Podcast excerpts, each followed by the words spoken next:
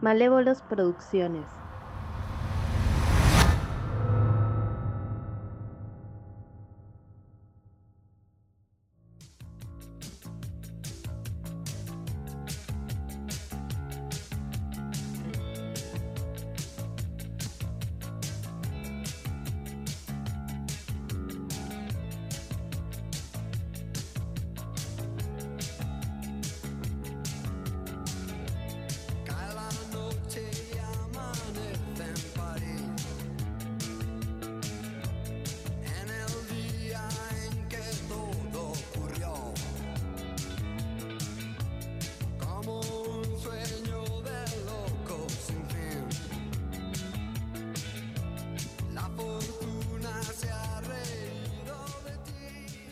Sean bienvenidos a esta primer sesión de lo que va a ser Julepe. Estos shorts que voy a hacer para convencerlos de unirse al lado spooky del, del mundo, que es el mejor lado y que mejor mes para hacer esto que octubre. Que de hecho, yo este formato lo pensé porque ando mirando mucha película de terror, porque más que la ciencia ficción, yo soy un amante del terror y me gustaría compartir esta parafilia con ustedes. Y en esta ocasión me encuentro con Maxi. Maxi, ¿cómo estás, papi? Todo tranqui, Rey. ¿Cómo estás vos? ¿Qué contás? ¿Qué me, qué me decís? ¿Qué tool? ¿Cómo va esa? ¿Qué cuenta? ¿Qué contursi? Cuento, cuento una película. Eh, y esto se, se supone que van a ser sanguchitos, ¿viste, Tuki? 15 minutos, 20 minutos máximo, en donde yo te trato de convencer a vos y a la audiencia de que mira una película que a mí me gusta mucho. ¿Te va? ¿No te va? Ok. Estoy. Estoy interesado a ver qué, qué me vas a tratar de vender, qué me vas a tratar de plantear. A ver, Mira, a ver si yo, público general, que no tiene nada de tiempo, que pone una película y se duerme, y dice, no, esto lo dijo Uli por algo, y se pone a verla y capaz que termina la película y dice, che, alta película. ¿Cuál? Possession, 1981. ¿La tenés vista o no la tenés vista? Para que, para que googleo. No creo que la tengas vista. Eh, a ver. Ey, no, no, no ah, disculpame, subestimes. no subestimes, ¿por no, qué? Tenés razón. Eh, para, nunca subestimes porque. A ver. 1983. 1981. Eh, para, está. A ver. Está el Doctor no. Dinosaurio. Oh, está Sam Neill. Uh, Ya, para. ya gané un punto ahí. Está John Sam Neill. Sí. Así que. Un punto ahí. Mira, Arranquemos por esta. muy bien. Ya, Está Sam sí, olvídate. Está dirigida por eh, Andrei Zulaski. Puede ser un nombre, no puede ser un nombre en Ok. tu vida, pero es un gran director. Es un gran director que dirigió Possession y una de mis películas favoritas que se llama La Mujer Pública. No sé cómo se llama en el idioma original porque yo la vi con el título argentino, que es La Mujer Pública. Eh. Y esta, que puede ser también una de mis películas favoritas de terror de todos los tiempos. La estuve viendo estos días y dije, ya fue, si hay que hacer un podcast de recomendar películas de terror, esta va a ser mi primera película de terror. ¿Cuál es el plot? El plot es una historia de separación, pero también tiene espionaje, también tiene fantasía, terror, pero terror Mm. fantástico un poco. Eh, tiene toquecitos, matices, ¿viste? Eh, lo que Mm. tiene mucho es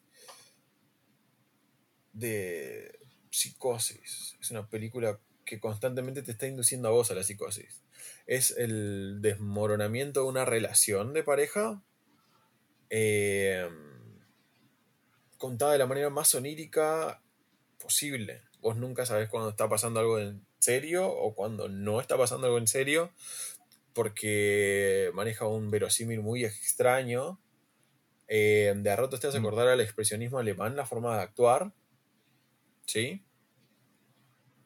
Sí. Eh, es, es como. Porque eh, vos sos el, el- el espectador de a pie. Yo te traje acá porque sos el espectador de a pie. ¿Vos sabés lo que es el expresionismo alemán? alemán? No, Uli, no. Exactamente. No, Exactamente. no, no. Pero ¿sabés lo que sí conoces? A Nicolas Cage. Y el Rage Cage. El Rage Cage es, es- hijo del expresionismo alemán. Todas las formas exageradas, esas son del expresionismo Sí. alemán, de la forma más clásica de expresionismo, que yo hablé hace años cuando arrancó este podcast acerca del expresionismo alemán. Eh, pero bueno, es uno de mis vicios también, de mis fantasías y de mis locuras. Es una película que se filma en Alemania, por ahí, por esa parte de Europa. Eh, muy popular en esa época del 81, 82. Gana un par de premios. Acá llega como película casi que condicionada.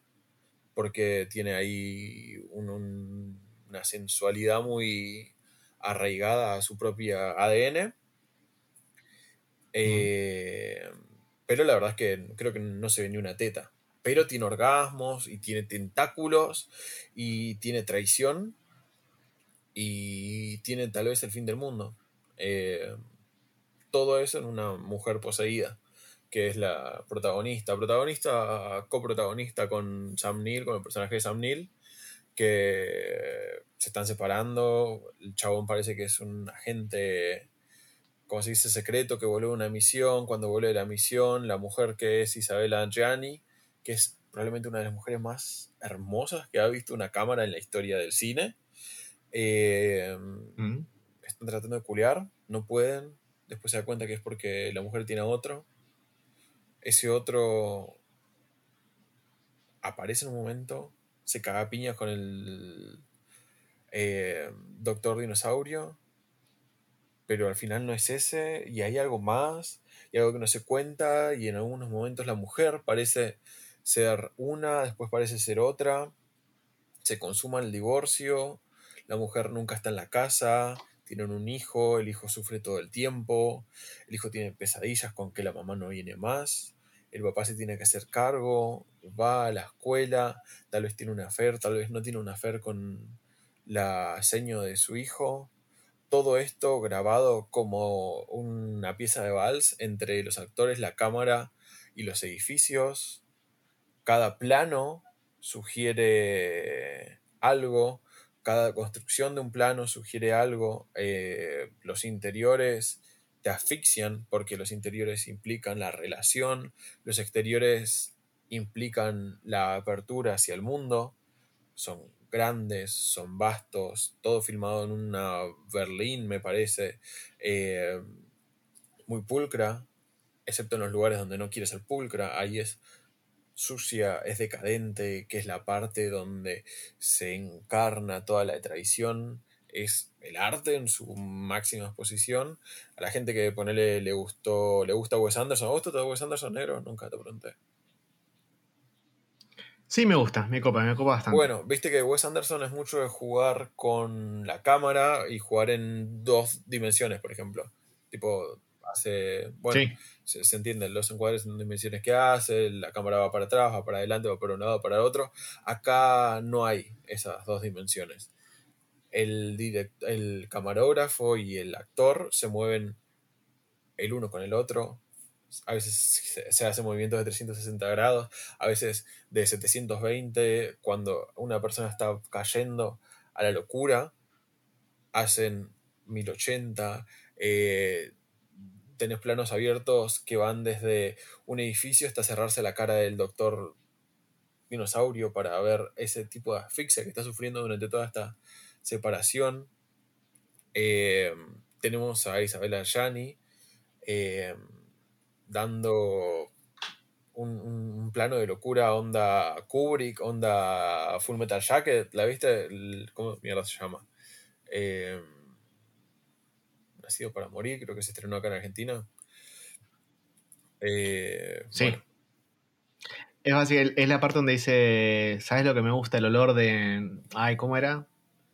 de la par por la mañana. Ah, No, Exactamente. esa es otra. ¿No era esa? Esa es Apocalypse Now, de Coppola.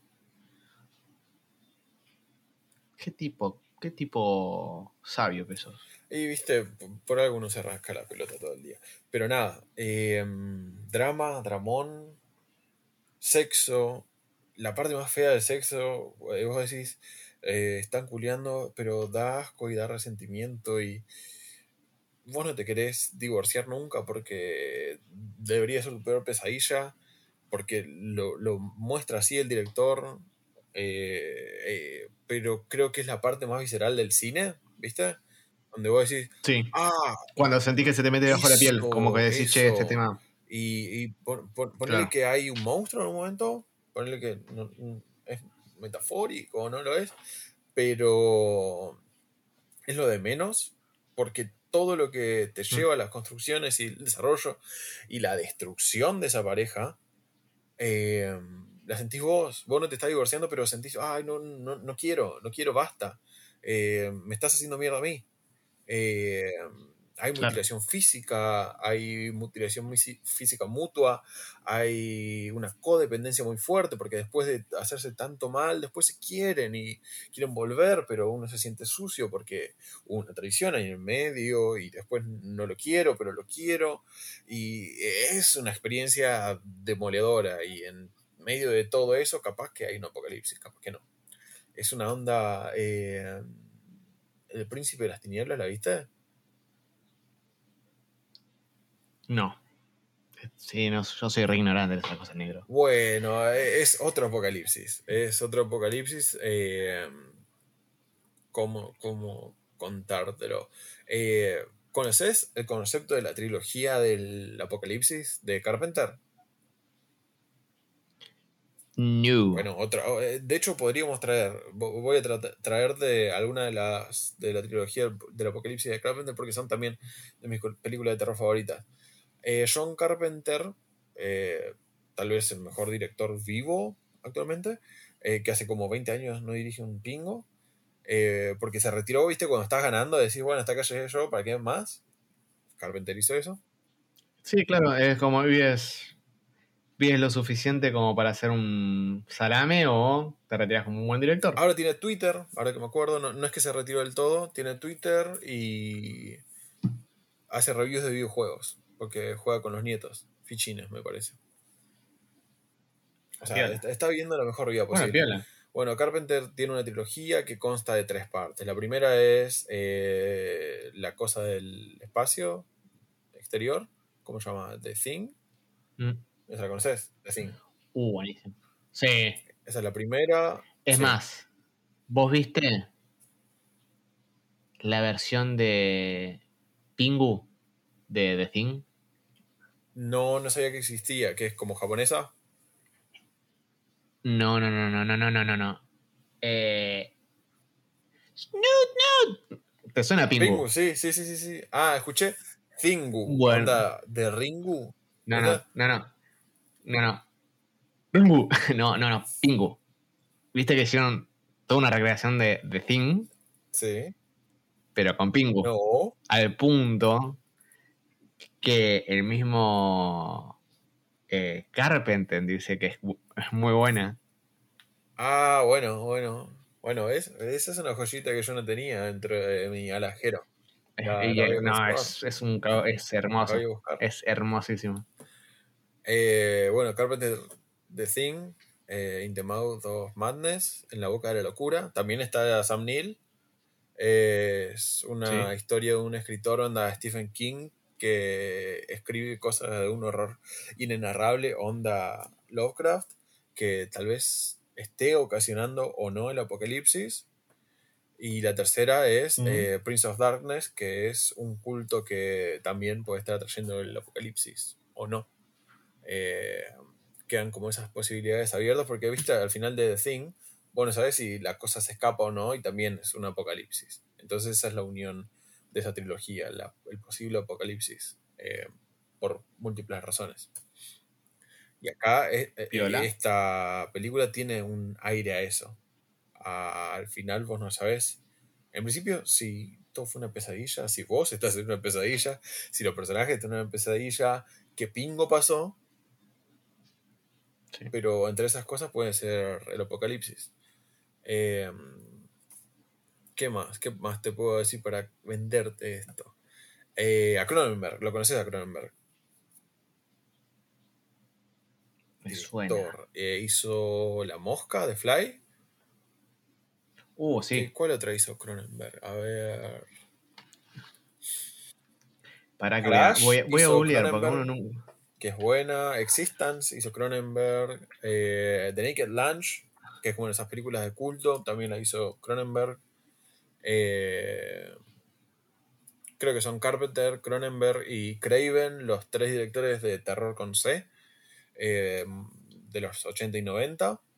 Eh, Dead Ringers también hizo Cronenberg y no sé cuál otra. Cosmópolis. El hijo de Cronenberg tiene unas películas ahora. De hecho, voy a traer una del hijo de Cronenberg para el próximo Julepe. Maxi, ¿estás ahí todavía?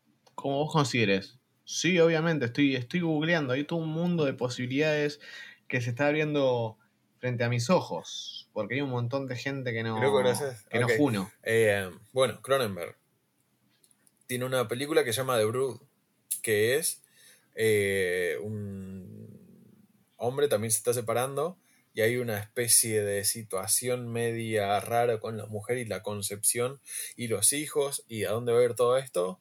Y tiene una conexión bien importante con esta película porque eh, el guionista, director, eh, Andrei Zulaski, también se estaba separando e hizo de su separación esta película, Possession, o Una mujer poseída.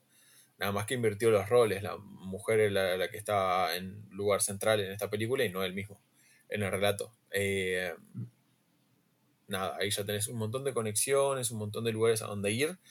Con respecto a esta película, eh, también separación, se me ocurre que si viste, por ejemplo, imagínate Perdidos en Tokio, esa la- la tenés. Sí, Es la sí, Lost in Translation. Lost in Translation, sí. Y después tenés Scarlett Johansson, Bill Murray. Murray, la, la, la hija de es Sofía Sofía Coppola. Coppola. Ah, pero qué, mirá esos datos, papi.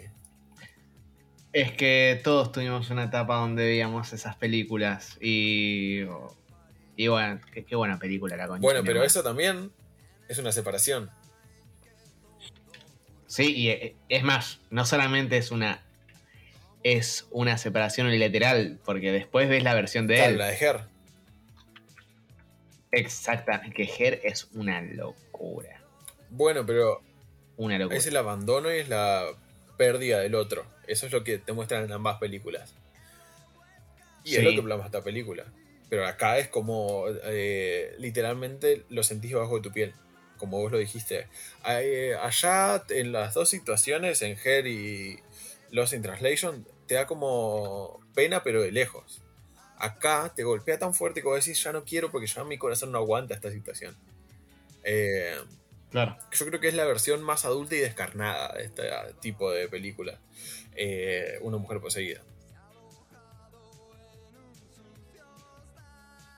¿Sí o no? Mira, hasta ahora me, no te digo, che, ¿sabes qué? Esto lo tengo que ver, pero me gustó mucho como lo planteaste, me resultó muy interesante como me lo planteaste. ¿Sí? Eh, así que voy, voy a dar una oportunidad. No te, no te digo que me voy a acordar el nombre, Una mujer poseída. pero es muy probable que diga, che, Uli, ¿qué onda esto? Y me vas a decir vos. Una mujer poseída, Andrés Zulaski, 1981, ganadora de el- la Palma de Oro en Cannes. Fíjate, negro. Es una muy buena película y yo supongo que esta fue la primera sesión de Julepe. Eh, gracias por venir. ¿Querés dejar tus datos de contacto para que te contacten y hablen con vos de Lost in Translation? Nah. No, no, no. eh, Soy nuevo en este mundo, así que prefiero no. Tranqui. Yo. le- La, la llave- veremos cómo la llamamos. Veremos cómo la llamamos. Tranqui, tranqui. Por lo pronto. eh, me etiquetarás en alguna. En una- alguna situación. Y ya sabrán. Bueno, eh, quedan pendientes para la sesión 2 de Julepe. Y nada, miren película de terror. Esta la consiguen por ahí dando vueltas, pero si dan vueltas y saben usar internet, la consiguen. Muchas gracias y nos vemos cuando nos veamos. Besitos.